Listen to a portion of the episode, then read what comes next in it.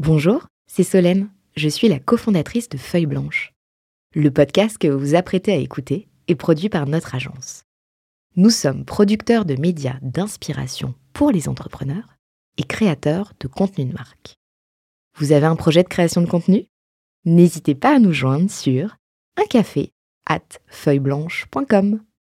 En attendant, bonne écoute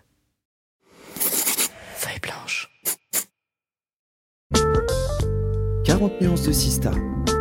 Les Sista du Next 40 comme vous ne les avez jamais entendus. Animé par Solène Etienne, cofondatrice du Brain Studio Feuille Blanche. Parce que vous entendrez encore trop peu de voix féminines parmi les dirigeants du Next 40, nous avons voulu avec Olivier et Thomas féminiser à notre manière ce palmarès des champions de la tech en proposant à leurs dirigeants de mettre en lumière une femme entrepreneur qu'ils admirent. Bonjour, je suis Solène Etienne, cofondatrice de Feuille Blanche et je vous propose de découvrir les Sista du Next 40. Une capsule clin d'œil au collectif du même nom porté par deux femmes entrepreneurs, Céline Lazorte et Tatiana Jama. Aujourd'hui, on plonge avec notre invité dans un sujet qui nous passionne chez Feuille Blanche, celui de la narration, celle des entrepreneurs, celle de la marque. Les entrepreneurs, c'est aussi le quotidien de mon invité du jour, Caroline Pandreau-Durand. Bonjour Caroline. Bonjour Solène. Alors Caroline, tu es la fondatrice, et bonjour pardon, et tu es la fondatrice de Soul, et euh, bah, j'ai le plaisir de te recevoir aujourd'hui au micro de 40 nuances de Sista, grâce à la recommandation de Sacha Lazimi, qui est le CEO de Yubo, qui est Mhm. passé récemment sur 40 nuances de Next avec Thomas et Olivier. Et Yubo, je le rappelle, c'est la plateforme de découverte sociale de la Gen Z. Je me suis dit que mieux qu'un pitch, euh, je te proposais de balayer le territoire de marque de Soul en quelques questions. Ah, intéressant. Tu me suis? Oui, avec plaisir. Alors Soul, vous faites parler euh, les CEO, en tout cas vous les aidez à mettre en place leur narratif. Qu'est-ce que euh, les CEO peuvent bien avoir euh, à dire à leur communauté, à leurs équipes, leurs clients, leurs prospects? Et soyons ambitieux au monde Ah, intéressant, parce que notre terrain, c'est effectivement la vision de, l'entrepreneur. Notre idée de départ, c'était de se dire que les entrepreneurs, au moment où ils créent leur boîte, ils sont tout pleins d'obsessions, ils ont une sorte de feu sacré, quelque chose qui les drive et qui les pousse à créer un modèle euh, nouveau. Puis au fur et à mesure de leur évolution, la boîte grandit, puis deviennent CEO, exécutives, et donc sont absorbés par les tâches de direction, les tâches du quotidien, et finalement oublient un petit peu qu'ils ont aussi cette fonction dans l'entreprise, qui est celle de driver l'ensemble du collectif par une vision qui est très forte. Et euh, pour beaucoup, c'est pas tout à fait naturel euh, de le faire, notamment chez les Français à qui on n'a pas tout à fait appris à s'affirmer comme les anglo-saxons. C'est beaucoup plus systématique dans le milieu anglo-saxon. Oui, euh, d'avoir des euh, CEO qui euh, vendent avant une boîte une vision du monde euh, et qui sont capables d'avoir des discours quasiment d'évangélistes. Pour les Français, c'est plus compliqué. Euh, Il y a quelque chose de, de l'ordre de la réserve, mais qui est intéressante et qui nous fait travailler avec eux quelque chose de l'ordre de la nuance. Euh, donc, euh, tient à cœur aussi. oui, exactement. Mais qu'est-ce qu'ils ont à dire? Moi, je pense que c'est une fonction importante du rôle de CEO, c'est de porter une vision pour la société. Euh, c'est ce qu'on appelle un narratif, c'est quelle est l'histoire qu'on se raconte tous ensemble. Donc pas l'histoire de comment on en est arrivé là, ce qu'on appelle la founding story. Euh, J'ai eu une idée à tel moment et puis ensuite euh, j'ai rencontré mon associé. Non, non, non. Le narratif, c'est quelle est l'histoire qu'on va se raconter ensemble d'un futur possible qui va nous motiver, nous donner du cœur à l'ouvrage, du sens à l'effort, et qui va nous créer un mouvement pour aller euh, créer un nouveau modèle, un nouveau paradigme. Et ça, c'est important euh, pour euh, de le raconter à des investisseurs, évidemment, qui vont euh, plutôt investir sur des boîtes qui sont visionnaires, pas folles, mais visionnaires. C'est important pour les gens qui travaillent avec soi, parce qu'elles ont besoin de comprendre où elles vont, le sens de chacune des décisions. Et puis, il faut pas oublier, alors ça, c'est peut-être euh, des gens qui très- seront peut-être pas d'accord avec moi, je pense qu'un dirigeant ou une dirigeante d'entreprise a un rôle, en fait, presque de maître à penser. C'est-à-dire que c'est la personne qui détient un peu l'idéologie de la boîte. On peut travailler dans une entreprise et aller euh, interroger son patron sur, euh, ou sa patronne sur il se passe ça dans notre marché, qu'est-ce qu'on en pense nous en tant que boîte? Qu'est-ce qu'on en pense nous en tant qu'équipe? Voilà. Et donc c'est important euh, dans la culture d'une entreprise, dans sa façon de manager, d'avoir une vision en avant à raconter. Alors ça ne veut pas forcément dire une vision folle à 30 ans en disant on aura renversé la Terre et puis il n'existera plus euh, de boîtes d'assurance comme on les a toujours imaginées, etc. Mais quelque chose qui traverse la société. Et ça, ça demande un petit peu de temps de réflexion euh, pour ces, ces CEO qui, qui, sont souvent euh, dans leur machine. Et récemment, quelqu'un nous disait, on me demande de, de, conduire à 180 sur des routes de campagne et de montagne. Euh, et là, c'est un moment où il faut quand même un peu se suspendre pour réfléchir à ces éléments de langage, mais aussi au sujet sur lequel on veut prendre position. Ça, tu, tu, tu l'abordes comment, toi? C'est ce qu'on propose, nous, chez Sol, c'est de créer cet espace-temps pour que des CEO euh, puissent euh, forger euh, cette réflexion, affiner leurs convictions et en sortir avec une histoire qui est absolument claire. Claire, visionnaire et efficace. Efficace, c'est-à-dire qu'elle va leur servir à nourrir l'entreprise, à nourrir toutes leurs parties prenantes, leur écosystème, leur partenaires euh, et leurs clients, évidemment. Euh, et c'est très difficile quand tu es pris dans les sujets du quotidien de te dire, euh, OK, en fait, je vais m'extraire de ça, prendre une feuille blanche et commencer à écrire cette histoire. D'abord parce que tu manques de recul sur ton propre bébé. Moi, j'observe effectivement les, les, les fondateurs, les fondatrices avec qui je travaille, c'est des gens qui ont mis l'idée à la minute c'est très difficile pour eux d'arriver à faire le tri entre j'ai plein d'idées, mais c'est aussi ma fonction dans la boîte d'avoir plein d'idées pour alimenter le futur et en même temps avoir une histoire qui est très claire, qui tient dans le temps, qui est vraiment une structure pour les gens qui l'écoutent et qui euh, montre un discernement, une clarté. Et donc, nous, on leur propose un endroit, un espace, une méthode d'accompagnement et aussi le fait que je dis on parce qu'on est deux euh, chez Sol, euh, à bosser en, binôme, une contrepartie, euh, un sparring partner pour affiner cette réflexion. on apporte aussi des référentiels, etc. Ça fait plus de 15 ans qu'on travaille dans le monde de la tech, qu'on observe des sociétés en Europe, aussi aux États-Unis. on a beaucoup de modèles à leur contre-exposer, on, on, les écoute, donc on, on entend leurs contradictions, leurs zones de flou, leurs blocages, les endroits où ils veulent pas aller. On essaye de, de détricoter tout ça pour en faire sortir une clarté. Donc, il y a deux fonctions à ça. Se prendre le temps pour soi, sortir de son quotidien pour le faire. C'est un investissement qu'un un dirigeant, euh, une dirigeante doit faire de temps en temps pour la santé de sa boîte et avoir le bon accompagnement, la bonne méthode euh, et les bonnes personnes pour le faire.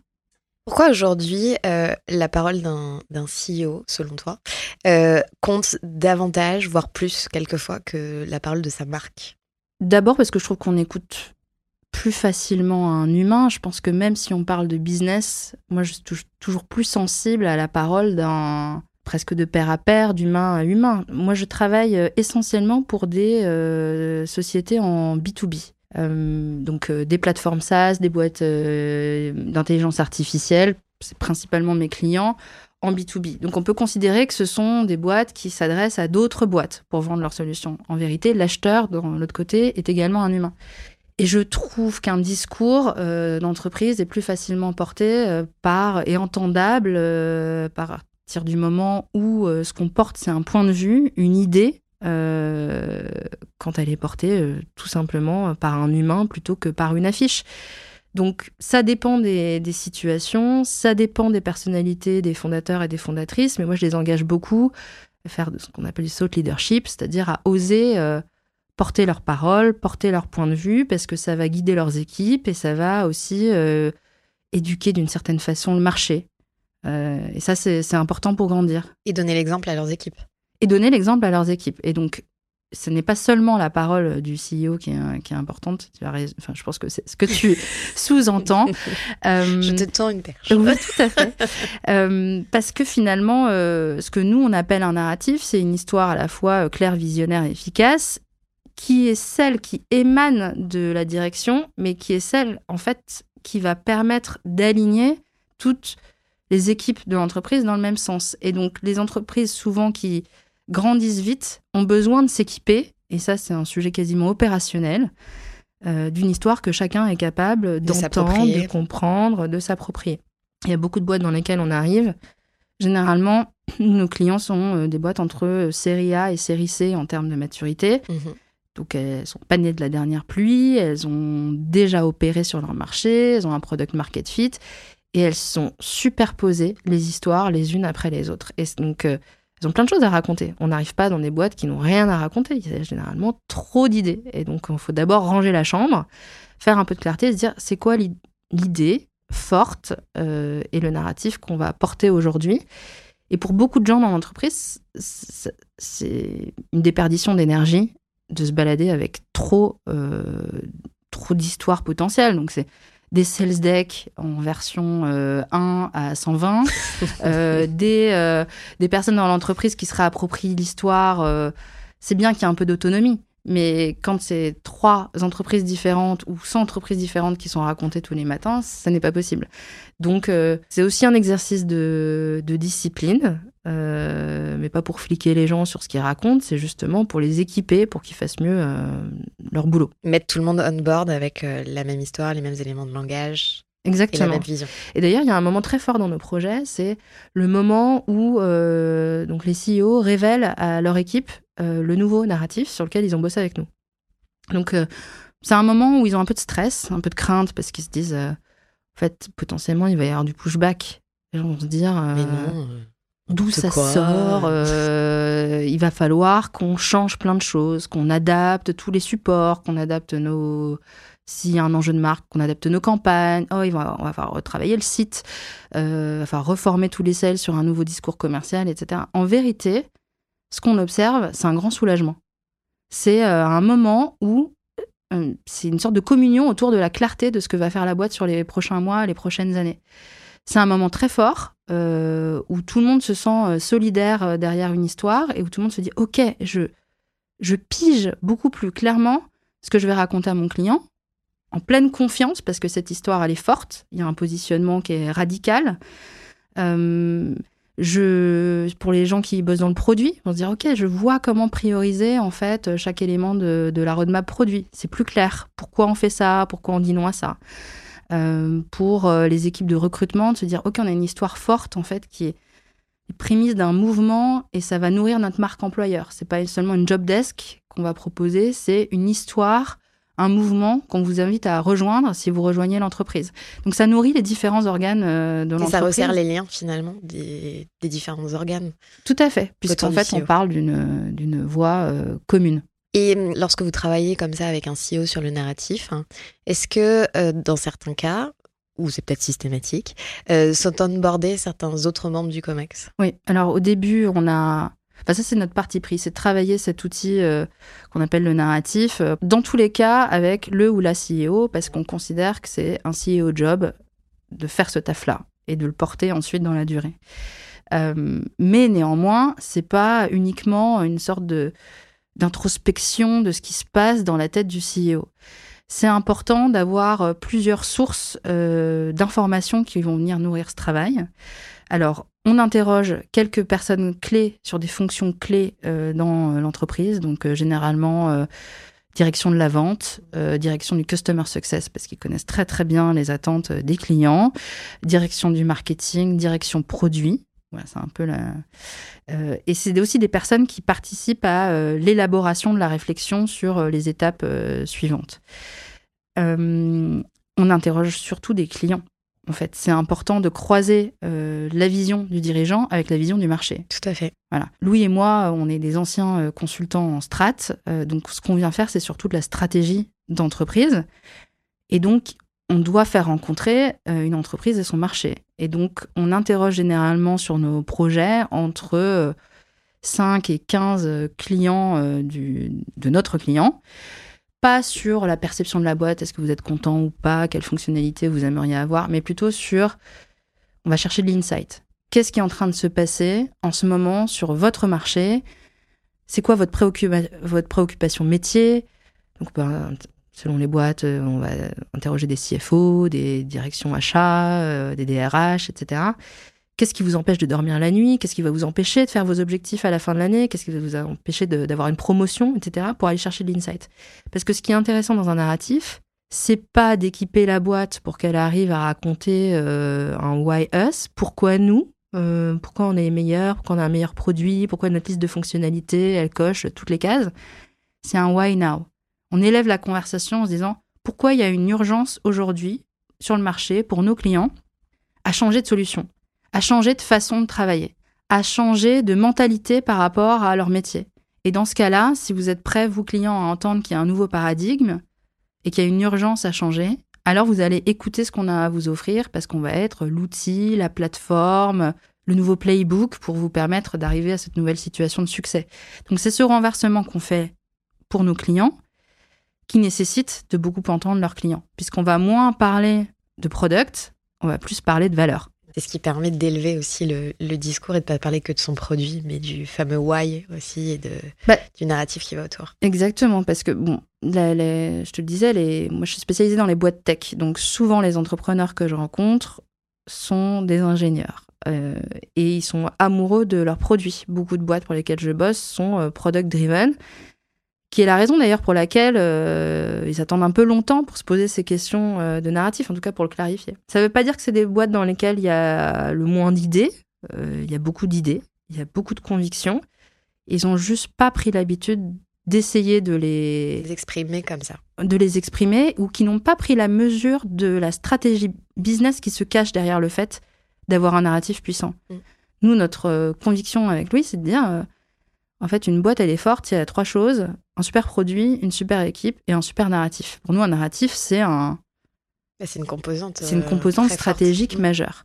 Et donc, on arrive à un moment où la vision produit, elle est très forte. Comment tu racontes ça euh, dans le langage euh, du client, une attente client? Récemment, on a travaillé pour une boîte qui s'appelle Diplomatique, dont L'histoire est particulière parce qu'ils ont passé euh, dix ans à, faire de la recherche quasiment fondamentale sur euh, l'intelligence artificielle, qu'ils ont appliqué à plein de secteurs, ils ont fait beaucoup de tests, etc., jusqu'à comprendre que leur technologie allait servir le secteur des field operations, c'est-à-dire en gros tous les métiers de terrain Exemple, par exemple, les techniciens de terrain qui viennent installer la fibre, tu sais, qui ouvrent, qui font des tranchées sur les trottoirs, qui t'empêchent de passer avec, tes poussettes. Euh, euh, et, et, en fait, c'est des chantiers qui se passent souvent mal parce que les branchements sont mal faits, etc. Et ils se sont dit, en fait, grâce à l'intelligence artificielle, on va équiper les techniciens qui vont pouvoir, en temps réel, euh, vérifier, si, vérifier si les branchements sont bien faits, etc. Mais naturellement, parce qu'ils avaient passé dix ans sur leurs produits, leur discours était très, très orienté produit ils étaient à un moment de leur croissance, euh, nouvelle levée de fonds assez importante, etc., où ils disaient il faut qu'on arrive à parler à nos clients euh, en termes de use case, de devenir la plateforme d'un use case dans le secteur des field operations. Et ça, c'est l'enquête qu'on a menée pour eux. On a interrogé beaucoup de clients euh, dans ce domaine-là. Donc, des acteurs télécoms, des acteurs des travaux, des boîtes BTP, etc., qui nous ont raconté qu'en fait, leur souci, c'est qu'en fait, on est ils sont sur un marché en tension. Euh, c'est très difficile de recruter des techniciens, de les garder dans le temps, etc. Donc en fait, c'est un marché sur lequel le facteur qualité, avant, c'était les gens mhm. formés, et le facteur qualité s'est enfui, il n'existe plus. Donc en fait, il faut le remplacer par quelque chose. Et l'indicateur euh, maître dans ce métier, c'est ce qu'ils appellent le first time right, c'est le KPI que tout le monde suit, qui est euh, le taux de complétion des, des, chantiers qui sont bien réalisés dès le premier coup. Et donc, tu essayes, toi, en tant qu'opérateur, de faire élever ton euh, first time right. Et donc, on a positionné euh, Diplomatique en tant que plateforme d'intelligence artificielle qui permet euh, d'augmenter ce taux. Ce taux, first time right. Et là, d'un coup, tu ne parles plus de ta technologie, on s'en fiche un peu que ce soit de l'intelligence artificielle. À partir du moment où tu peux avoir une conversation avec ton client sur vous en êtes où de votre first time right? Et quels sont vos leviers pour essayer de l'améliorer? Vous n'avez pas assez de gars sur le terrain? Oui, nous, on a une solution qui vient faire du contrôle qualité en temps réel pour que vous n'ayez pas à renvoyer des équipes que vous n'avez pas, qui sont un poste de coût super important. Et voilà. Et donc, on avait transformé comme ça un discours très produit à un discours valeur client sur lequel tu peux avoir une discussion avec un C-level. Donc, tu élèves la conversation, mais tu élèves aussi ton niveau euh, d'interlocuteur. Oui.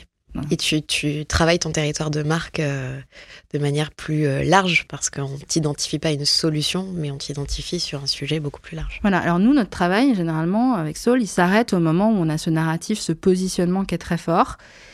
Et on passe la main à euh, un partenaire pour traduire ça en un univers de marque, justement. Parce que nous, on est plutôt euh, du monde de, la strate. On n'est pas des créatifs euh, de, la marque. Et donc là, en l'occurrence, pour Diplomatique, c'est assez, assez intéressant. C'est bien passé la main avec une agence qui s'appelle Lord, euh, qui a développé tout, le nouvel univers visuel autour de, ce narratif, qui lui a donné une puissance et dont on voit maintenant que Diplomatique, c'est pas une énième solution d'intelligence artificielle, c'est le leader de la révolution du first time right.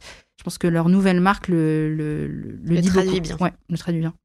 Si je reviens sur le discours euh, plus euh, CEO, on peut avoir en tête, alors c'est du plus du B2C, mais euh, des exemples comme Michel-Édouard Leclerc qui incarne complètement sa marque, Afflelou, Xavier Niel. Il n'y en a pas beaucoup, des, forcément des, des comme ça. Selon toi, c'est quoi les, quels sont les blocages qui les empêchent de, de prendre la parole, les CEO d'aujourd'hui? Bah, tu peux.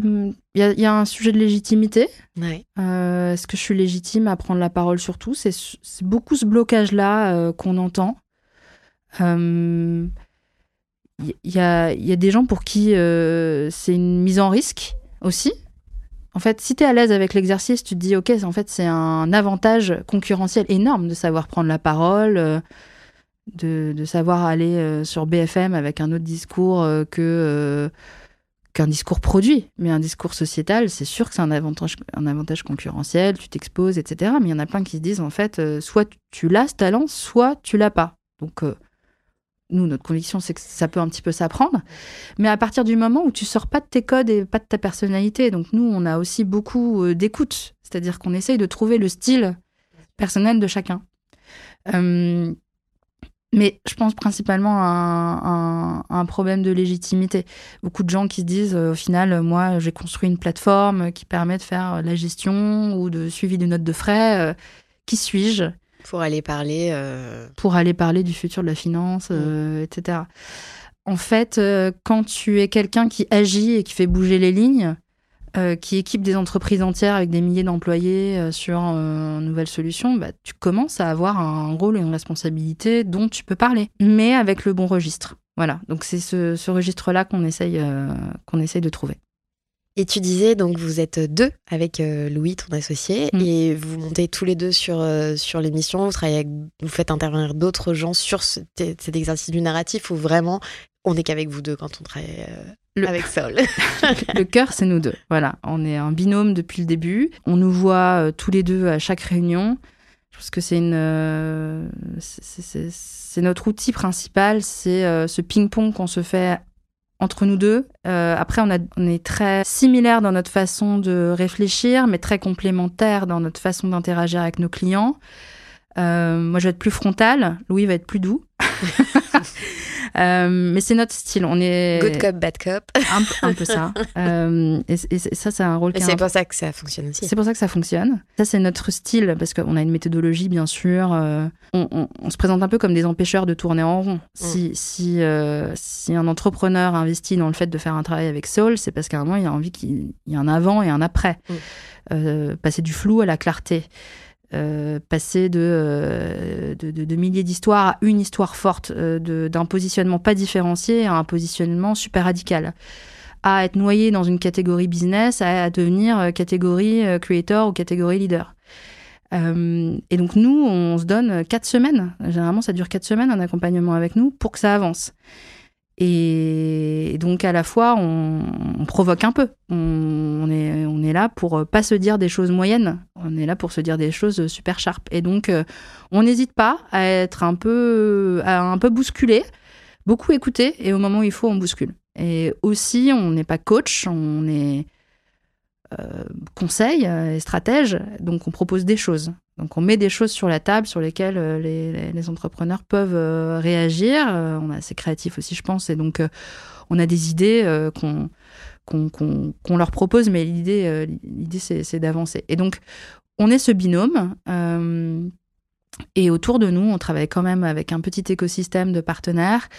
Pour pas mal de boîtes, au moment où ils travaillent avec nous, il y a un sujet de renaming qui peut se poser. Euh, on a travaillé par exemple avec une société qui s'appelle Workfor euh, dans le domaine du recrutement, du recrutement volumique, euh, boîte franco-américaine qui a ressenti le, besoin de, se rénover, de faire peau neuve, nouveau narratif, nouveau positionnement et nouveau nom. Donc ça s'appelle désormais Seiza, S-E-I-Z-A. ZA.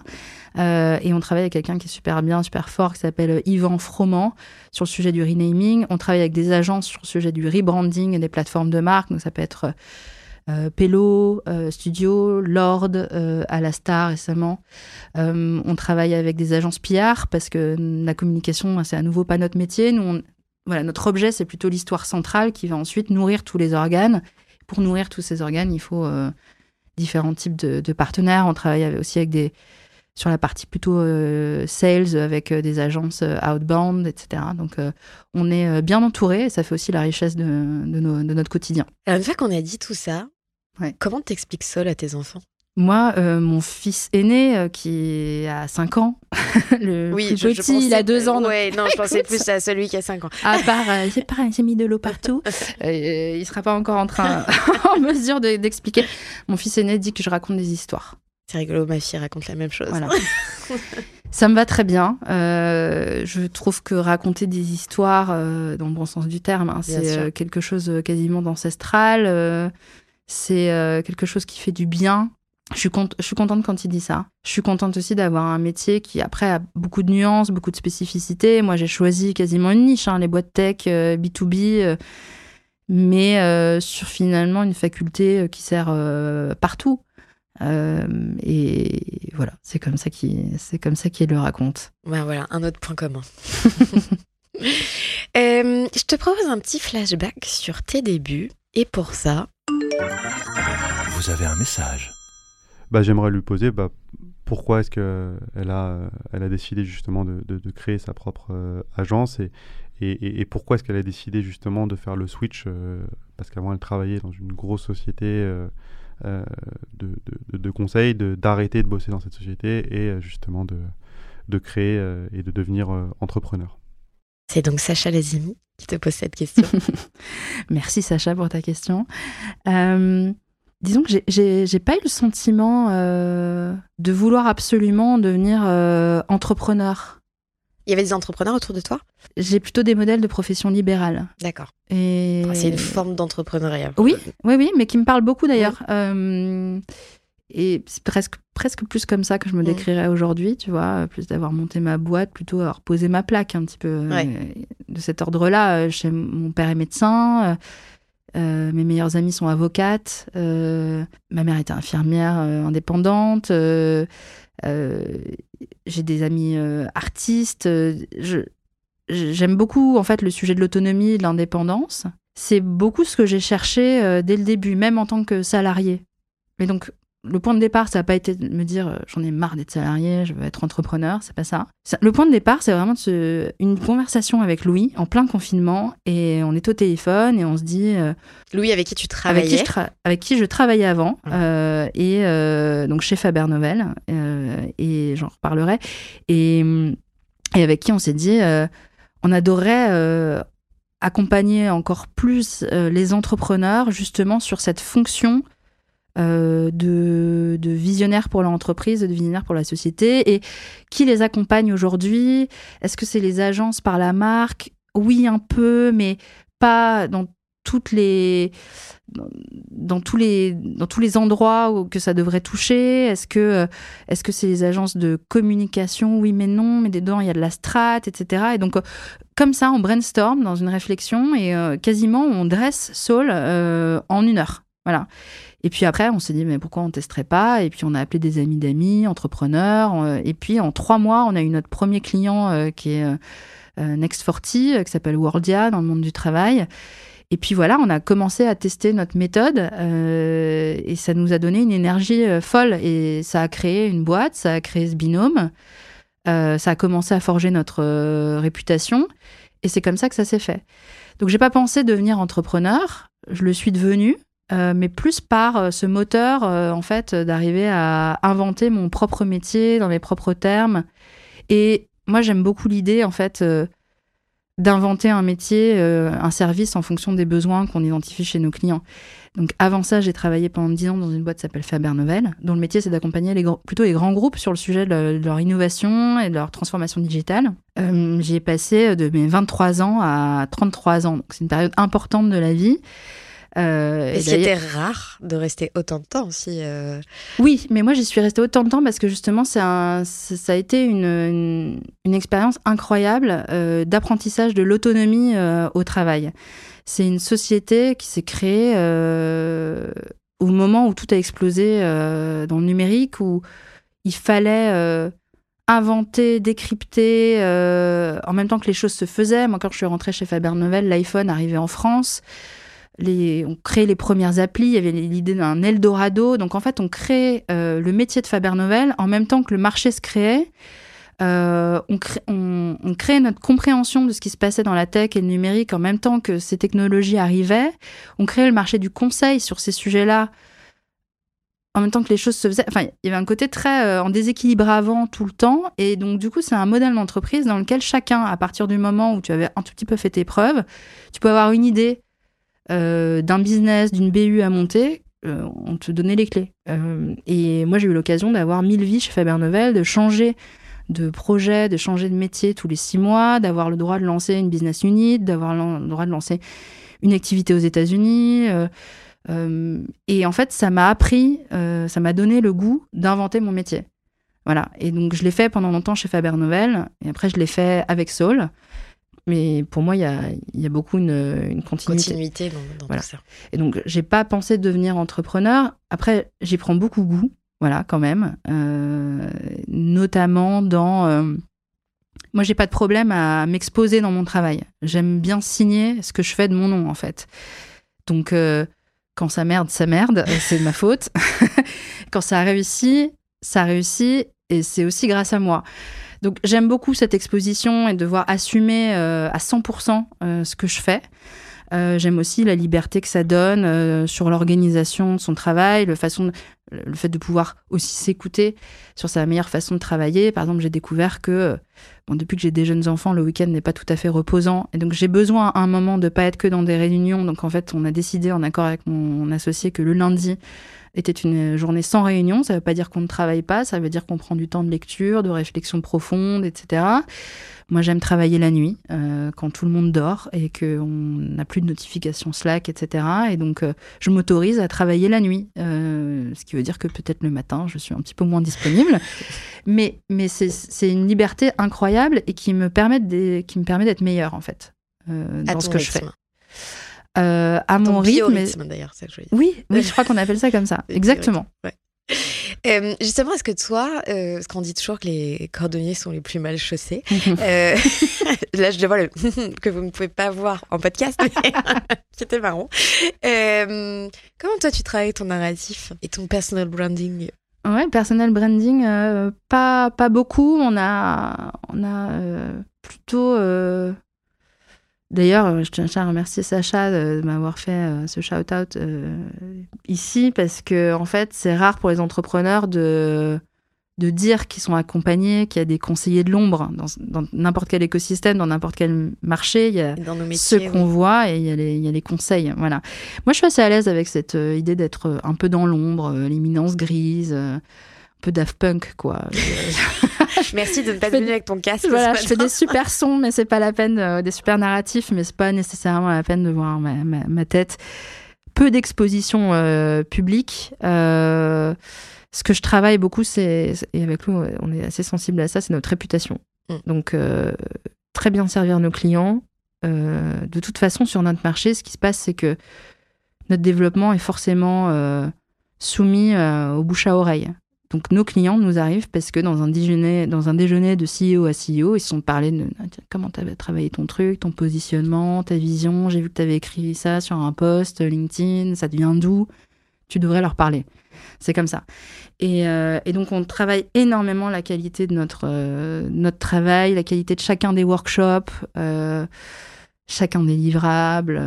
voilà, on va avoir une excellente réputation, mais plutôt dans l'ombre et dans le, dans le bouche à oreille. Au début, j'ai quand même beaucoup affiné mon pitch. et finalement, je pitch plus beaucoup. Enfin, à des gens qui a priori sont pas intéressés. Le, le sujet du narratif est assez particulier, c'est-à-dire qu'en fait, il y a personne qui se dit qu'il a besoin d'un narratif. Non, tu te lèves pas le matin en te disant. Non, Et moi, ça sert à rien que j'aille pitcher des gens qui ont qui, qui, qui, qui ont pas entendu parler de moi.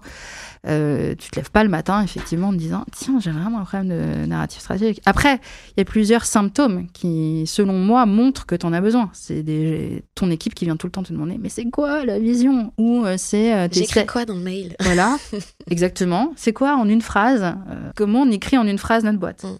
Ça peut être, euh, on a du mal à recruter, ça peut être euh, bien sûr des sujets de vente, hein, perte de performance commerciale, parce qu'en fait, on a un concurrent qui vient de reprendre nos éléments de langage, où on s'aperçoit qu'au début, on était un petit peu seul sur notre marché, mais que là, ça devient de plus en plus concurrentiel, comment on sort de la mêlée.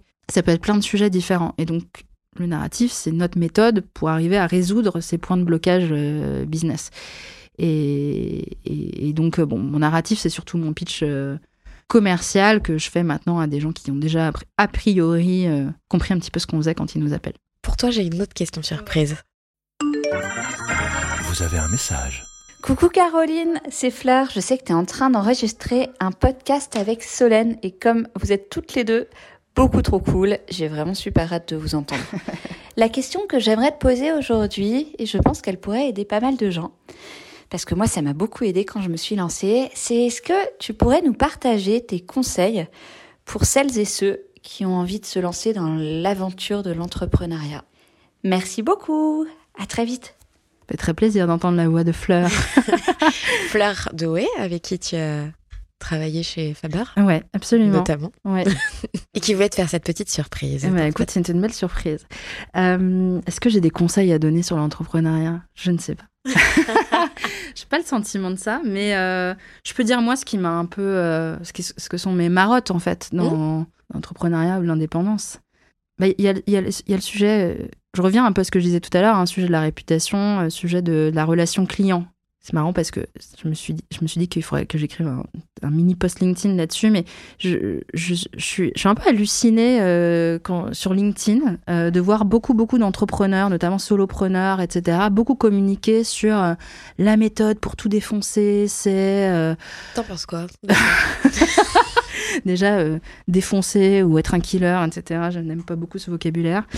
Euh, mais euh, qui, euh, qui, qui disent tout le temps des, des trucs sur euh, leurs chiffres, le, enfin, le, chiffre d'affaires, la méthode de vente, etc. Et qui parlent ra- rarement de satisfaction et de, rela- et relations clients, en fait. Je trouve que le premier truc, ton premier asset, euh, première chose que tu construis, c'est la relation client. Et donc, se, se lancer dans l'entrepreneuriat, c'est absolument obsédé, euh, je pense, euh, par ses clients et au début pas tellement compter euh, son investissement tant qu'un client est content. Et ça, c'est un levier, important. Un conseil ici que je donne souvent, c'est le sujet du pricing. Je vois beaucoup de personnes autour de moi se lancer, notamment dans l'indépendance, et se dire que tout seuls ils sont tout petits et donc qu'ils valent pas grand chose et, souvent proposer des prix euh, un peu euh, un peu un peu mi- minables j'allais dire mais qui, sont sous-valorisés par rapport à ce qu'ils peuvent apporter à un client.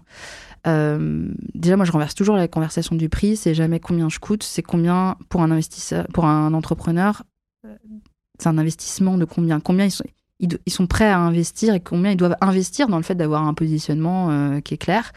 Je trouve ça hyper important d'avoir un pricing un peu euh, haut, mais qui dit en fait euh, la valeur que tu apportes à tes clients. En France, euh, tu dois le savoir, c'est difficile de faire payer des gens pour des idées. Oui. Encore. Mm. Hein, donc, euh, ils achètent des outils, euh, faire payer pour des idées, alors qu'on voit la force des idées. C'est difficile de créer ce marché.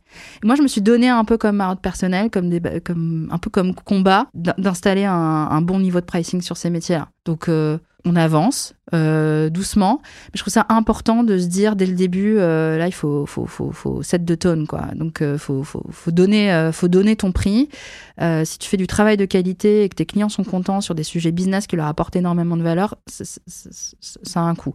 Et donc, c'est difficile quand on a un sujet de légitimité, quand on se sent un peu tout seul, quand on se sent au début. On dit, oh, je vais gagner mes premiers clients, je fais pas des gros prix. Si, si, il faut le faire tout de suite parce que c'est très difficile de remonter la pente. C'est un positionnement aussi. Et c'est un positionnement, absolument. Donc se montrer, euh, euh, premium, euh, rare, précieux. voilà, donc c'est un sujet où dans les déj, des cafés, etc., souvent je me- je m'aperçois que je coach les gens là-dessus naturellement. ouais. Je pense que c'est un des conseils que j'avais donné à, à Fleur aussi. Je propose qu'on poursuive cette émission avec euh, une catégorie qui fait toujours euh, danser dans le studio. Ah, très bien.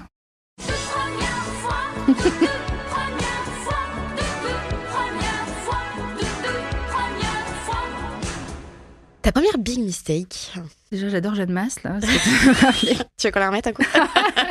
Moi, ma chanson, c'est En rouge et noir. Et Ah oui. l'histoire, c'est que ma mère m'a bercé euh, toute petite Sur cette euh, chanson cette chanson qui était le hit de l'année 86. Euh, ma première big mistake, c'est de croire que tout le monde était naturel au travail. Tu peux développer. Ouais, je vais développer.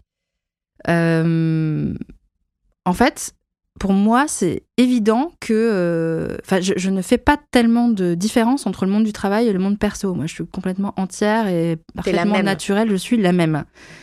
Et j'ai toujours pensé que les gens étaient tous comme ça. et, euh, et en fait, euh, je, je- je me suis aperçue. mais ça, mes clients, euh, notamment euh, plutôt euh, dans des contextes grands groupes, etc., m'ont m'ont fait comprendre que c'était pas c'était pas le cas et donc j'ai dû réorienter parfois des des, des recos, des projets pour euh, pour les adapter en fait à des gens qui avaient des politiques, euh, qui étaient des politiciens au sein de l'entreprise. J'ai fait des erreurs à cause de ça, à cause d'une sorte de naïveté euh, sur ce sujet-là. Voilà. Donc déjà première erreur, c'est de croire que tout le monde est fait comme toi. C'est pas vrai. Les gens ont des motivations intrinsèques qui sont bien différentes, mais ça tu l'apprends. Et, euh, et qu'en fait, il y a beaucoup de gens qui ont qui ont des masques. Et donc maintenant, j'essaye de déceler. Et ces- comment tu navigues masques. justement dans ces univers où il y a c'est très politique ou comment tu as pu naviguer? Ouais, assez mal hein, d'ailleurs, parce Mm. que je pense que moi je suis quand même plus. C'est pas dans ta euh, matrice? Ouais, ça me demande un effort euh, dans lequel je suis pas à l'aise et j'ai du mal à m'épanouir.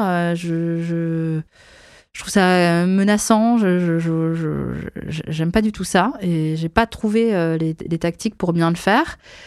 Et je crois que c'est aussi pour ça que j'aime bien travailler en direct avec des entrepreneurs parce qu'en fait, la figure de l'entrepreneur, c'est quand même quelqu'un qui, pour qui la création d'une boîte est un projet en fait très personnel Mm. et les motivations sont très personnelles. Et nos projets démarrent toujours avec une session qui s'appelle Founder Meeting, où on fait parler euh, les entrepreneurs, les cofondateurs, cofondatrices, sur le sujet de leur ambition, leur intime conviction, leur idéologie personnelle, etc. Et on revient toujours à des sujets de l'enfance, de la famille. Donc je ne suis pas psy, hein, mais j'entends des trucs parfois qui sont euh, euh, très personnels, voire de l'ordre euh, de l'intime. Et j'aime bien ça parce qu'en fait, souvent, quand même, euh, les entrepreneurs, les entrepreneuses sont des gens qui sont très investis d'une mission personnelle. Et donc se confondent en eux euh, la personne et le professionnel. Et Mm. donc là, je retrouve ce que moi j'aime. Oui, il y a pas cette politique parce que tu fais pas de la politique avec toi-même Voilà. Et donc, euh, en te parlant, je réalise que c'est peut-être aussi un sous-jacent de pourquoi je suis passée euh, du conseil aux grands groupes au conseil aux entrepreneurs. Ouais. En, en t'écoutant aussi, je me disais tiens, c'est limpide. voilà, bah écoute, merci pour cette question. Je ressors. euh, Parce qu'on a aussi l'habitude de faire parler, tu sais, les entrepreneurs, tu vois. Absolument. Euh, ton premier renoncement Renoncement. Il n'y en a peut-être pas eu. Hein. Certainement que si. Non, j'ai pas l'impression. euh, D'un coup, tu m'as dit renoncement. Je me suis dit, est-ce qu'il y a des choses auxquelles j'ai dû renoncer en devenant maman Tu vois, par exemple, en me disant, t'as moins le temps de faire tout, tu peux moins t'investir partout, etc. Et non, parce que finalement, alors je sais pas pourquoi j'ai fait cette association d'idées, mais je me suis dit, euh, je prends plutôt le contre-pied. J'ai l'impression que ça m'a plutôt donné euh, une énergie à mieux faire les choses, à mieux m'organiser, etc. Écoute, je. Il n'y en a pas. Eh ben, c'est pas, ça ne me vient pas. pas de problème. Euh, premier apprentissage Premier apprentissage. euh, écoute, je reviens à Faber Novel, c'est ça qui me vient. Faber. Novel, euh, c'était une sorte de- d'école euh, d'improvisation, mais aussi de professionnalisation. Euh, J'ai beaucoup, beaucoup appris là-bas. Et je, je- je- c'est un conseil d'ailleurs pour. euh, quand on commence sa carrière, de trouver le bon endroit dans lequel on va pouvoir apprendre, tester, euh, être dans une culture qui permet euh, d'apprendre. Je trouve que la, la phase de la vingtaine, c'est une étape très très importante parce qu'on commence à gagner en autonomie de pensée, euh, on commence à se forger un style et il faut être dans le bon environnement pour faire ça. Euh, j'ai fait beaucoup de mes premiers apprentissages euh, parce qu'on m'a permis de les faire euh, en étant très exposée. Donc, fondateur de, Faber Novel, c'est quelqu'un qui s'appelle Stéphane Distinguin qui, a cette culture-là qui dit en fait, on, notamment sur le sujet du numérique, on peut être jeune et avoir raison. Et c'est vrai que à 23 ans, j'étais devant le DG de L'Oréal à pitcher mes idées. Il y a rien de mieux quoi qu'un apprentissage sur le terrain plutôt que, par la pratique ou la théorie. Et donc, apprentissage, je pense Faber Novel. Premier ego trip. Ah, euh... c'est une bonne question. ah, un truc que, allez, que j'ai, que j'ai, que j'ai affiché, j'ai encore la capture d'écran, un truc, un truc qui m'a rendu méga fier. Euh... Mais après, c'est, dans notre petit milieu, dans le petit jargon, dans le petit jargon. Mais euh, on a réalisé avec Louis, et c'est quand même les prémices de Soul, euh, une étude, tant qu'on était chez Faber Novel, une étude sur le modèle de LinkedIn. Donc en fait, chez Faber Novel, pour faire notre propre marketing, on réalisait euh, tous les ans une étude euh, sur les grands modèles business de la tech. Donc on a fait une étude sur Amazon, une étude sur le modèle de Facebook, une étude sur le modèle de Google, et était venue l'année le modèle de LinkedIn. Donc comment cette plateforme grandit, comment elle change l'économie à différents égards, etc. Et en fait, euh, cette étude a été publique, librement téléchargeable, beaucoup reprise dans les médias, etc. Et puis, je reçois sur mon LinkedIn un message du CEO LinkedIn qui me dit Coucou les gars, je sais pas d'où vous venez. Je connaissais pas nécessairement Faber Ouais. Novel, ce qui était une erreur, parce qu'à ce moment-là, Faber Novel avait quand même des bureaux à San Francisco, euh, dans les bons blocs, à côté, euh, à côté de Twitter, etc. Et on était un petit peu présent dans son écosystème, mais il ne nous connaissait pas directement. Et il nous dit Mais bravo les gars, dans votre étude, vous avez réussi à raconter la vision de LinkedIn plus que je n'arrive à le faire moi-même. Pas mal, Pas non mal Ça fait plaisir, ça fait ouais, plaisir. Euh, et donc c'était un moment où on avait pris tous les ingrédients LinkedIn et on s'était dit mais s'il pousse le bouchon un peu plus loin, c'est-à-dire euh, référencer euh, pas mal de CV, notamment du monde à col blanc, euh, et euh, euh, savoir les trajectoires personnelles des gens, leur carrière, etc. Ils vont commencer à mapper avec, ils vont, avoir toute la donnée nécessaire pour pouvoir mapper ce qu'on on appelle la, la skilled euh, based economy, quoi, l'économie basée sur les compétences. Et on avait nommé ça comme ça. Et c'est ça qu'il a appelé sa vision. Et donc, ils nous ont racheté, en fait, l'étude pour en, pour en faire une, une utilisation exclusive et qui est devenue la base de leur deck commercial au moment où LinkedIn accélérait sur euh, leur démarchage commercial au- auprès des enterprises. Donc, ils commençaient à avoir toutes les solutions enterprise. Et donc, ça, euh, bon ego trip. Ah Voilà. ouais, oui, bon exercice, bravo. Et tu vois, et ça, c'était en, c'était il y a quasiment dix ans. Donc euh, c'était euh, le moment où on s'est dit avec Louis, on arrive pas mal à raconter les histoires d'autres boîtes. Il y a peut-être un truc à il y a faire. peut-être un truc à faire. Et elle a une petite dernière fois route, première nuit blanche? Moi, j'ai toujours fait des nuits blanches. C'est ce que tu disais tout à l'heure. Je, je dors très peu depuis toujours. J'ai l'impression que dormir, c'est. Alors, je, je suis pas quelqu'un qui est sur euh, la performance et tout, hein, du tout, mais moi, j'ai l'impression que dormir, c'est. J'ai l'impression de faire des trucs en moins ou de perdre du temps, donc je dors assez peu. J'ai toujours travaillé la nuit, j'ai fait mes dissertes la nuit. Je... Bon, voilà. Et donc, euh, nuit blanche, euh, c'est le travail. Souvent. On dit souvent que chaque fois qu'une entreprise réussit, c'est parce qu'il y a des décisions courageuses qui ont été prises.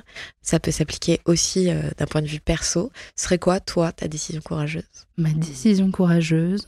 Écoute, euh, non, j'ai pas eu l'impression. Je suis, je suis pas une figure de de courage, tu vois. C'est-à-dire? Mais non, parce que j'ai eu beaucoup de chance. Donc, euh, On dit qu'on la provoque, la chance. on dit qu'on la provoque euh, ou que tu vois que tes parents te provoquent la chance. Moi, c'est c'est mes parents m'ont mis dans des super conditions pour que je fasse des bonnes études et à un moment où ils ont et au bon moment ils m'ont laissé le choix de tout, de mes études. Euh, ils ont jamais émis d'avis euh, bloquant etc et donc en fait tous mes choix euh, professionnels ont beaucoup été drivés par l'instinct et par la rencontre avec des gens. J'ai pas fait ce, sur quoi j'étais forcément attendue ou ce qui faisait le mieux sur le papier. Et finalement, c'était à la fin des bons choix. Mais tu vois, je, je me suis pas dit je prends des risques. Je, je- ça fait pas partie de mon système de valeurs de m'évaluer sur mon niveau de courage ou pas. Voilà. Donc, euh, mais je pense que c'est beaucoup de chance. Très bien. Alors on va garder ça pour la prochaine. Allez, relaxez-vous. Et maintenant, on parle de vous C'est la partie psy justement. Ah, ça avait pas déjà commencé. si, ça a déjà commencé. Euh, à quoi tu... J'adore poser cette question de à quoi tu rêvais petite ou à quoi tu jouais petite. Je jouais peu. Peu, peu, Peu. peu. Ouais, je, je m'isolais peu et euh, les quelques souvenirs que j'ai de mon enfance, euh, j'ai l'impression que j'écoutais les conversations des grands. Ouais. Voilà, moi, voilà, c'était ça ma fascination. C'était mes parents qui recevaient à dîner euh, et, euh, et de me cacher comme une petite souris pour écouter ce que racontaient les grands. Voilà, et d'écouter des conversations. Parce que c'est les histoires déjà qui te fascinaient? Les histoires, ouais, c'est vrai qu'il y a quand même. euh, j'ai des souvenirs de, de livres d'enfance, euh, j'ai des souvenirs des films. euh, je, ouais, beaucoup les histoires, mais pas forcément, tu vois, les imaginaires complexes, les, Oui, oui. la science-fiction, etc. Presque plus des destins personnels, tu vois. Princesse Sarah, j'ai adoré. Et d'ailleurs, j'ai lu beaucoup des biographies. Et non, et adolescente, je, je rêvais d'un truc, je rêvais d'être à la programmation de TF1.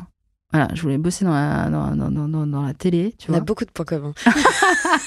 tu vois. Et je me suis dit de pouvoir choisir, ah bah tiens, à nouveau, de pouvoir choisir euh, les bonnes histoires à mettre dans la télé, euh, vu la force de diffusion à l'époque Ouais. euh, de, de, de, de la télé, c'est génial comme métier, c'est génial comme position à avoir, quoi. De pouvoir faire des choix comme ça. Bon, voilà. j'ai finalement bossé chez TF1. J'ai fait un stage chez TF1 à la direction euh, du numérique et de l'innovation. Euh, et je me suis aperçue que il n'y avait pas que des histoires, euh, que des jolies histoires à, à raconter à la télé. Euh, mais ouais, c'est un truc qui m'avait qui, qui, qui m'avait fait rêver pendant un moment. De travailler à la télé. Mm. Euh, T'as des frères et sœurs? J'ai un frère. et euh, donc vous aviez donc petit vous étiez pas en- dans des jeux particuliers euh, Non, on, on chamaillait, quoi, euh, comme des frères et sœurs. On est, on est très proches en âge. On a beaucoup grandi euh, un peu comme des, comme des jumeaux, co- comme des, comme des enfants euh, normaux de leur époque. Je pense qu'on a regardé beaucoup la télé. Ouais. Voilà. ce que tu ne fais pas avec tes enfants Ce que je fais pas avec mes enfants, je leur interdis pas du tout euh, les écrans, euh, mais ils ont pas euh, jamais ils prendront la tablette. euh, D'ailleurs, on n'a pas de tablette, mais euh, tout seul ou le téléphone tout seul. En revanche, moi, ce que j'aime bien là, euh, mon fils il a 5 ans, quasiment 6 ans, c'est qu'il peut commencer à regarder des films. Et d'ailleurs, moi, je, je ne laisse pas regarder euh, des séries, épisodes type Pas de patrouille, euh, Ninjago, etc. Des trucs que tu tu bouffes euh, en série là. Ouais. Euh, je lui dis, toi, tu, tu regardes des histoires. Il me dit, Ah, c'est quoi des histoires, c'est quoi des films? Il y a un début et il y a une fin, c'est construit et il y a, euh, il y a, une- comment je vais essayer de lui expliquer la morale, mais il y a une, on essaie de te faire passer euh, Un message. Un message, voilà. Donc il a compris. Euh, il dit, ok, là on regarde un truc parce qu'il y a un début et une fin. Sinon, je trouve que c'est juste du remplissage. Mm. Euh, et tu vois, là, il a regardé Maman, j'ai raté l'avion, il s'est éclaté. Euh, ça, je trouve ça génial. Et ça, ça me rappelle des souvenirs euh, d'enfance euh, avec mon frère, où on avait nos marottes sur des histoires géniales. On a beaucoup, beaucoup regardé Diabolomante. voilà. Donc, ouais, enfance. et mon frère, je me souviens avoir déliré sur des, sur des, sur- autour de trucs de télé, quoi. Il y a des gens qui ont. Alors, tu en as parlé un peu tout à l'heure chez Fabien Novel. Tu, tu disais que tu avais eu la chance d'être peut-être au bon endroit au bon moment, de rencontrer les bonnes personnes. Mm. Il y a des personnes qui t'ont marqué plus que d'autres et qui ont fait que tu es devenue euh, la femme que tu es aujourd'hui? Moi, j'ai eu un, un coup de cœur professionnel pour une boîte pour laquelle j'ai travaillé. C'est le groupe Maïf, ça m'a beaucoup marqué. Donc, euh, l'assurance, c'est pas sexy. Tu dis, qu'est-ce qu'elle me raconte? Euh, La Maïf, c'est une mutuelle et c'est une boîte qui, en fait, fondamentalement, euh, est axée euh, bien commun. Voilà. Donc, ils font un truc euh, qui est pas, euh, pas méga sexy, assurance habitation, euh, assurance euh, véhicule, plutôt spécialisé dans les dans l'éducation nationale. Donc, ils assurent les profs principalement, même si c'est ouvert à d'autres types de profils. J'ai ado- adoré bosser pour eux parce qu'ils sont animés d'une mission sociétale qui dit qu'en fait, le l'assurance, c'est un facteur d'émancipation des hommes et des femmes. Euh, que si tu n'es pas dans une société qui est capable de s'assurer, tu ne peux pas avancer dans la vie. Et, euh, et je pense qu'avec eux, et notamment par la personnalité du dirigeant qui s'appelle Pascal Demurger, qui a écrit un bouquin d'ailleurs, un petit plaidoyer hyper intéressant, euh, qui s'appelle L'entreprise du 21e siècle sera politique ou ne sera pas. J'ai compris en fait, je crois, la, force de la vision. Euh, au sein d'une d'une boîte et comment elle t'aide à t'aiguiller et à être une boussole euh, morale et stratégique pour faire les bons choix, euh, pour recruter les bonnes personnes. Et c'est une, boîte qui reste encore un modèle. Je suis beaucoup ce qu'ils font. Euh, donc ça, m'a beaucoup marqué, euh, influencé. Euh, voilà. Et, donc mon précédent patron, euh, Stéphane Distinguin, je veux le nommer quand même, euh, est une influence. C'est-à-dire c'est quelqu'un, c'est un entrepreneur euh, très talentueux qui a une énergie folle et qui est très instinctif. Et je pense, il sent les choses beaucoup. Euh, tout n'est pas très clairement euh, exprimé dans sa façon de manager, mais il est très très instinctif, il a beaucoup d'idées et hum, je pense que ce qui m'a appris, ce qui m'a beaucoup marqué, c'est de suivre son intuition, même en business. Voilà, et donc ça je lui dois. Eh bien, dédicace à Stéphane alors. Euh, on en a parlé rapidement, tu as deux enfants aujourd'hui, tu dis ça ça m'a appris à être encore plus efficace, m'organiser encore mieux. ça a changé d'autres choses de devenir maman? Oh, de la patience, Ouais. de savoir parfois naviguer dans un peu de chaos. euh, euh, ça m'a appris que euh, t'étais pas toujours en contrôle de tout. Voilà. Le lâcher prise. Euh, le, le lâcher prise. Tu peux pas tout décider de tout, minute par minute, de vêtement par vêtement, de couleur de chaussette par couleur de chaussette. Euh, et euh, ça m'a appris à me laisser euh, surprendre par leur personnalité, hein, dès tout petit. Et j'adore les observer, j'adore les écouter. Et je crois que je suis devenue plus fine euh, psychologue. Enfin, je suis pas psy, mais euh, j'écoute mieux les gens depuis que j'ai des enfants. Voilà, je, je, je comprends mieux les différentes. Je suis plus sensible, plus connectée à la nature humaine. Mm. Voilà. Je, Et ça, tu l'expliques comment? Bah, par la nécessité, hein, parce que t'as deux petits, deux petits news news devant toi là, qui euh, qui ont leur propre système de pensée, qui se font submerger par leurs émotions, qui ne savent pas comment les gérer, etc. Et je vois bien dans cette euh, matière à l'état brut qu'est euh, un enfant de moins de 6 ans, euh, comment ça, en fait, tu l'as encore un peu en tant qu'adulte? Et c'est pour ça que je te dis, avec les entrepreneurs avec qui je travaille, souvent on reparle des sujets de l'enfance. D'où viennent leurs valeurs, d'où viennent leurs, leurs, euh, leurs, leurs convictions. euh, et et c'est la raison pour laquelle tu me poses aussi ces questions. Donc, euh, tu vois, bouclé, bouclé. Qu'est-ce que tu as envie de leur transmettre? Et qu'est-ce que tu as envie dans, disons, 6 ans, allez, dans 30 ans, on va dire, pour faire très large. Dans 30 ans, imagine euh, un de tes fils est, euh, est CEO d'une boîte. Il choisira bien ce qu'il veut faire. hein. Et il a un narratif, euh, il y a quelqu'un qui l'aide à faire son narratif. Qu'est-ce que tu aimerais qu'il raconte? Qu'est-ce que j'aimerais qu'il raconte? Euh, Moi, j'aimerais qu'il ait, qu'il ait la liberté de, penser ce qu'il veut, en fait. Donc, euh, moi, je suis pas là. euh, je considère pas que mon rôle de parent est de transmettre euh, une idée, mais de façonner une autonomie de pensée. Voilà, de les laisser s'autoriser à penser dans leurs propres termes. Ça, ça me paraît très très important.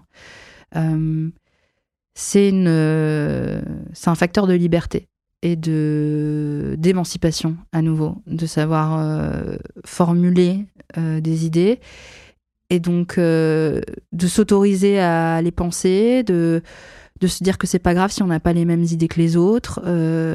et, et en fait, c'est quand même le point commun que j'observe chez tous les entrepreneurs que je côtoie, avec qui je travaille. Je vis avec un entrepreneur. C'est quand même des gens qui ont appris très tôt, à chaque fois, à euh, s'autoriser à faire les choses à leur propre façon. Et donc, je pense que ça, ça s'apprend dès l'enfance.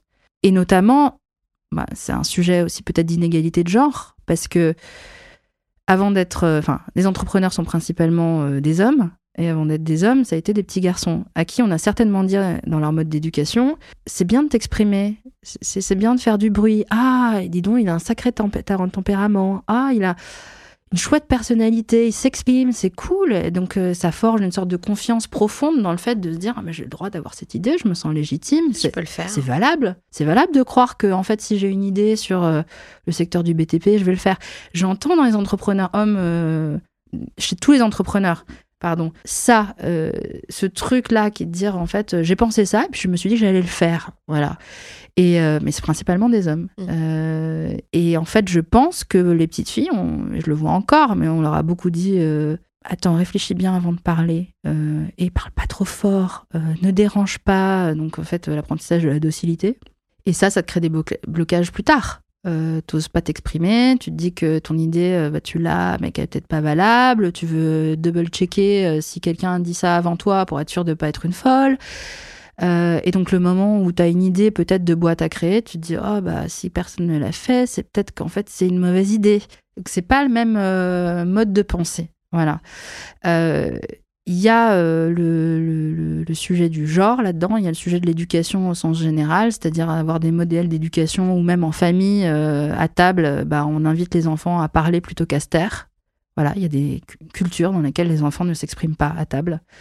Bah, c'est dommage. Moi, je pense qu'un enfant doit apprendre très vite, même si c'est une bonne, une mauvaise idée, un peu con-con ou pas, on s'en fiche, exprimer son idée. Euh, à l'école, en France, on apprend plutôt à suivre les règles, euh, à se taire quand on n'a pas levé la main, euh, plutôt qu'à s'exprimer. Dans les écoles anglo-saxonnes, bonne ou mauvaise idée, si tu t'exprimes, tu as des bons points. ça, c'est important, je pense. Ça crée une confiance dès le plus jeune âge. Et donc, moi, je, euh, je ne souhaite pas que mes enfants s'expriment plus ou moins euh, sur des sujets particuliers, je souhaite juste qu'ils s'expriment. Voilà. Et tu as choisi euh, l'école plutôt type anglo-saxon ou l'école type classique française pour tes enfants? Française aussi parce que vous trouvez le bon équilibre entre avoir les codes et oui. voilà et c'est plutôt dans l'extrascolaire que je cherche à ce qu'ils expriment ça. alors il y, y, a plein de de, de, façon de faire, mais je pense qu'il y a la liberté d'expression par les mots. Donc, euh, c'est encore un peu petit, mais moi, je pense très fortement au théâtre.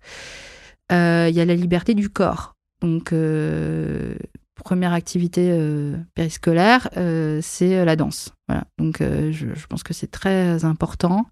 Le chant aussi. Et moi, ça, c'est un truc contre. Je me bats aussi encore euh, contre ce, truc-là. Hein. Moi, j'ai eu mes propres blocages sur le fait de m'exprimer, d'avoir mes propres idées, etc. D'où le fait aussi d'être plutôt conseiller de l'ombre. J'ai plein de super idées, des idées assez fortes, des idées radicales. Je les prête plutôt aux autres. Voilà, c'est pas moi qui les porte euh, de façon frontale. Euh, J'aime chanter, mais je chante pas toute seule. Je fais du gospel, donc je suis dans un chœur et je ne fais pas de solo. Donc euh, c'est encore un apprentissage que, que j'essaye euh, que j'essaye de faire, de se dire euh, oser se, lancer, s'assumer seul et en son nom et avoir une autonomie de pensée et d'expression. Mais ça, je pense que c'est un rôle de, de, parent qui qui est assez important. J'y mets beaucoup d'attention. Mais en tout cas, tu as un micro. Là, si tu veux, je sors et tu peux chanter euh, à la fin de ce podcast. compris, je suis pas encore prête à le faire toute seule. Ou des occasions très particulières. Il y a une amie qui récemment m'a demandé de chanter à son mariage. Je l'ai fait avec beaucoup d'humilité. Elle était très contente. Ça m'a bien stressée pendant tout l'été. Euh, où tu vas chercher ton inspiration? Je lis beaucoup. Euh, pas forcément des bouquins business parce que ça, ça me déprime plutôt, mais euh, je. Bah fait, ça, ça, aide à s'endormir. ça aide à s'endormir. Exactement. Ou généralement, quand tu as lu l'intro, bah, ça suffit, ça suffit. Mm. Enfin, c'est pas la peine de poursuivre. Mais euh, je lis beaucoup des histoires, euh, la, la, façon de formuler euh, des idées. Euh, j'écoute beaucoup de podcasts. je regarde beaucoup. en fait, ce qui m'inspire presque le plus, et notamment dans mon métier, ce qui est important, c'est de bien comprendre l'insight. C'est-à-dire qu'une boîte est une boîte, mais elle parle toujours à quelqu'un, que ce soit un particulier, un acheteur, mais toujours un humain. Donc c'est pour moi très important qu'une boîte sache parler à des vrais gens. Voilà. Et donc moi, ce qui m'inspire beaucoup, c'est en fait l'insight, la vie des vrais gens. Donc ça peut être euh, écouter euh, des, euh, tu vois, les infos regardez les émissions d'M6. Euh, moi, M6, j'appelle encore une histoire de télé, mais pour moi, M6, c'est la chaîne de l'Insight. C'est-à-dire que c'est une boîte qui comprend toujours l'air du temps. Donc, toutes les nouvelles émissions euh, sur euh, l'immobilier, contre le body shaming, l'amour est dans le pré. C'est que tous les sujets de zone interdite sont des expressions d'Insight, c'est-à-dire genre quelque chose qui traverse la, qui préoccupe, qui traverse la vie des gens, de la population au sens large, des vrais gens. Et donc, je trouve que c'est toujours intéressant de de se nourrir de ça, la culture populaire aussi, pour arriver à refaire descendre des sujets euh, euh, épineux ou un peu complexes, qui peuvent être euh, l'intelligence artificielle, la data, les sujets des boîtes pour lesquelles je travaille, à un niveau en fait exprimé pour pour les vrais gens. Donc c'est beaucoup ça qui m'inspire et qui est mon, ma matière de finalement de, travail, de, départ. Allez.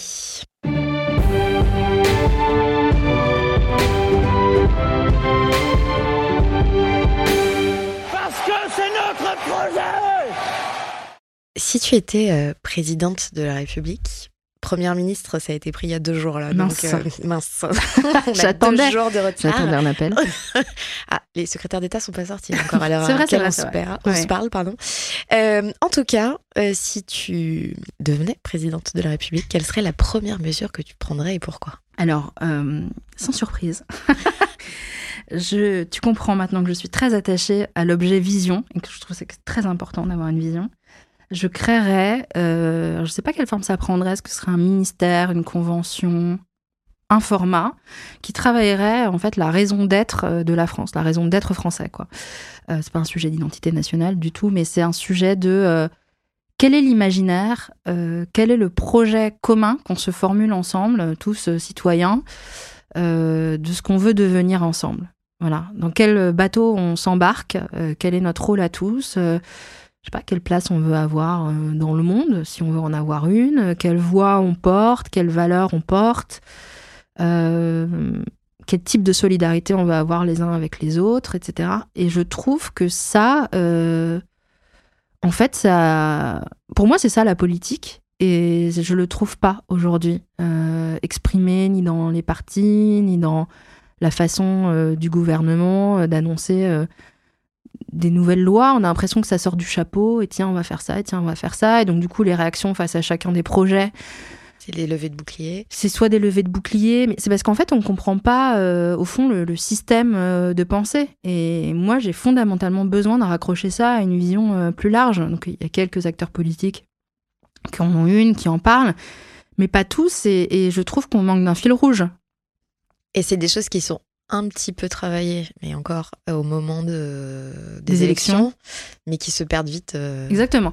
Et je trouve que comme dans une entreprise, justifier n'importe quelle décision, même une micro-décision, au prisme d'une vision plus large, t'aide à mieux la digérer, mieux la comprendre et, et, voir son rôle par rapport à un projet. Euh, la retraite, l'immigration, plein de sujets, tu auras envie de les entendre, euh, oui, mais parce que, ou non parce que, et, la vision plus lointaine, euh, on ne l'a pas, du tout. Donc en fait, on a euh, des émissions politiques qui sont des égaux contre égaux, des destins politiques contre des destins politiques, des réactions épidermiques et, pas, et pas de long terme. Et euh, voilà, et donc je, je, je pense pas que ce doit, s'il y a un ministère, ça devrait être un ministère qui traverse euh, tous les gouvernements, c'est-à-dire qui sont pas trop teintés d'un esprit politique, mais euh, qui pourrait même. En fait, tu pourrais te dire que si la vision est suffisamment écrite et mise à jour et suffisamment démocratique, elle est suffisamment forte pour qu'en fait la politique se désaxe et se fasse à un niveau très local. Moi, il y a un niveau politique qui m'intéresse beaucoup, c'est celui de la ville. Euh, où je trouve qu'il y a un vrai sens de, euh, du politique euh, dans l'organisation du vivre ensemble. Parfois, quelles que soient les vues politiques, c'est juste l'organisation de la vie des gens dans la vraie vie. Et que, en fait, si au niveau des villes, tu pouvais prendre des décisions intelligentes, sachant que la plus grande histoire qu'on vit tous ensemble, le destin commun qu'on se choisit, il est clair, ça pourrait s'organiser comme ça, dans un monde idéal. Voilà, dans mon monde idéal. Euh, et euh, il y a un bouquin qui est assez intéressant sur le sujet, qui s'appelle Le roman national des marques, qui a été écrit par quelqu'un, je suis pas super bonne en nom, mais je crois que c'est Raphaël Lorca, et qui dit que, en fait, le sujet du roman national, l'histoire qu'on se raconte tous ensemble de ce qu'on va devenir, euh, a été complètement déserté par la politique, donc ça je suis d'accord avec lui, et il constate qu'en fait ce sont les marques qui ont investi ce sujet. Donc on a vu des Adidas, des Nike euh, faire des campagnes sur ce que c'est être français, Cocorico, euh, notamment aux occasions des grands événements sportifs, et finalement c'est quasiment les marques qui racontent aujourd'hui plus ce que c'est d'être français, qui mettent des visages, qui mettent des mots, que nos responsables politiques. Donc voilà, situation à, résoudre, selon moi. Bon, le message est passé. Waouh Allez, pour finir cette émission, je te propose la claque. Qu'est-ce qui t'a marqué? Qu'est-ce qui t'a donné une claque dans ta vie d'entrepreneur ou avant? Alors, une claque, c'est pas quelque chose qui m'a renversé, mais qui m'a donné. Euh, ça m'a fait penser à quelque chose qui m'avait donné à penser, en fait. Euh, il y a eu, un, moment marquant dans mon enfance, dans mon adolescence, qui s'est passé à l'école. C'est un jour, mais je pense en sixième ou en cinquième, ou peut-être plus tôt, je sais pas. Euh, la prof de maths qui commence à te dire euh, les cocos, vous avez appris à compter de 0 à 1 million. Et en fait, je vous apprends qu'il y a un autre monde qui est celui des chiffres négatifs. Donc en fait, bon, toute ton enfance, tu commences tes maths en disant, bon, il y a des chiffres positifs, plus, plus, plus, plus, plus. Et puis à un moment, euh, tu dis, ah putain, il y a un autre monde en dessous, le monde négatif. Alors c'était une réflexion complètement naïve. J'ai vécu ce moment-là comme une trahison. Pas t'expliquer pourquoi. J'ai eu l'impression qu'on m'avait masqué euh, la moitié du monde la moitié de la réalité. Et t'avais pas fait le lien avec euh, tu vas acheter le pain, tu donnes. Euh, alors à l'époque, c'était des francs. mon mari, il hallucine quand je lui dis ça.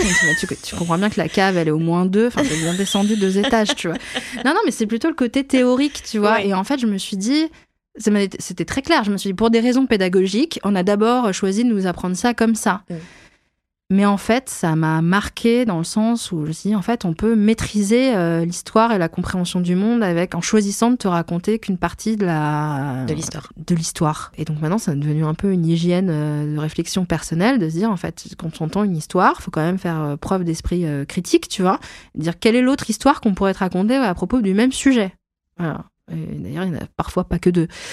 Et donc voilà, c'était un moment de réalisation, comme on dit euh, plutôt de façon anglo-saxonne, et, euh, mais, mais qui m'a beaucoup marqué. Et, et d'ailleurs, même dans les cours d'histoire, après, ça m'a fasciné euh, quand on apprend la propagande, par exemple, tu vois, la, la, force des mots, la force des idées, la force des représentations.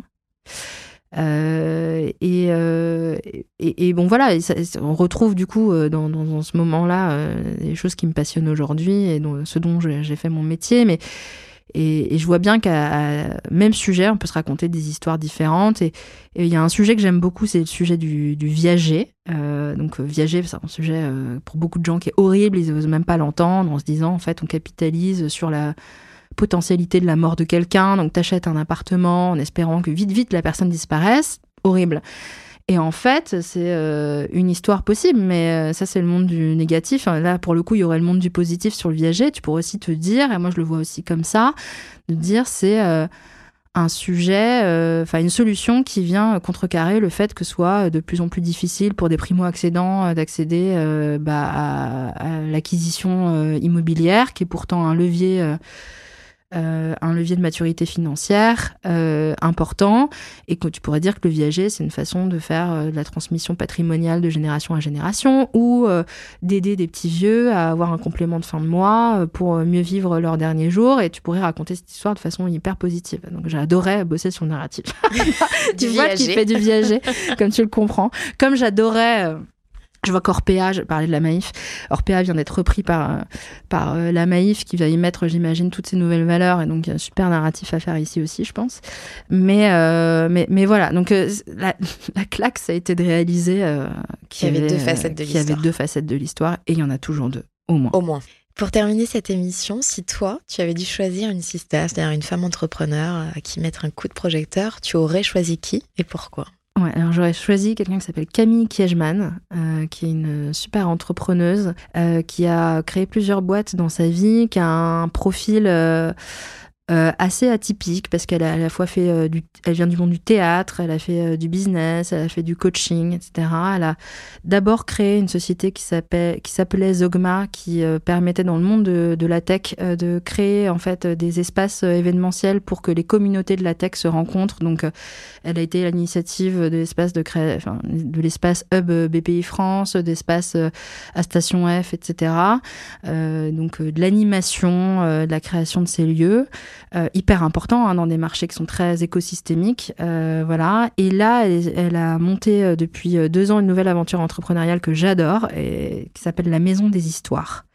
Donc, elle est partie du postulat que l'apprentissage de l'histoire, la découverte des livres, c'est un facteur dans l'éducation hyper important pour que les enfants et les, futurs grands arrivent à se projeter dans des mondes possibles. Et elle voulait réduire cet écart sociale sur l'accès à la lecture, etc. Et elle dit, il faut, enfin, c'était dit, il faut euh, arriver à faire vivre les histoires autrement que purement par la lecture. Et elle voulait créer des espaces dans lesquels les enfants allaient pouvoir vivre dans les monde imaginaire des histoires, donc euh, à travers euh, des expériences euh, euh, physiques. Voilà. Et donc elle a créé la Maison des Histoires qui est aujourd'hui dans le 7e arrondissement à Sèvres-Babylone. C'est le premier, je crois qu'elle avait en ouvert un deuxième dans le 17e. Elle s'est associée à l'école des loisirs, qui est une super collection de livres pour enfants, mm, mm. avec des super titres qui se transmettent de génération en génération. Tout à fait. Et ça cartonne absolument, c'est bouqué tout le temps. donc il faut s'y prendre des mois à l'avance. C'est pour ça que c'est très important qu'elle en ouvre vite un deuxième lieu. Et, euh, et c'est vraiment euh, une nouvelle offre du jamais vu sur la façon de découvrir euh, des histoires. Ça plaît aux enfants de 0 à 10 ans. voilà, donc courez-y. Et, et Camille Kiejman, c'est quelqu'un qui, qui a un drive entrepreneurial très très fort. Euh, beaucoup de gens dans le monde de l'immobilier, euh, des, espaces, etc., lui ont dit que pour ouvrir un lieu, il fallait minimum 5 ans, que les projets immobiliers, c'était très long. Elle a réussi à le faire en un an et demi. Euh, donc, donc chapeau à elle, et, c'est quelqu'un qui a beaucoup d'histoires à raconter. Eh ben, merci pour ce coup de projecteur et cette reco en même temps. merci Caroline de merci beaucoup, confiée à mon micro aujourd'hui. Merci à Sacha d'avoir soufflé ton nom. Absolument. Et à très bientôt. À bientôt. Merci.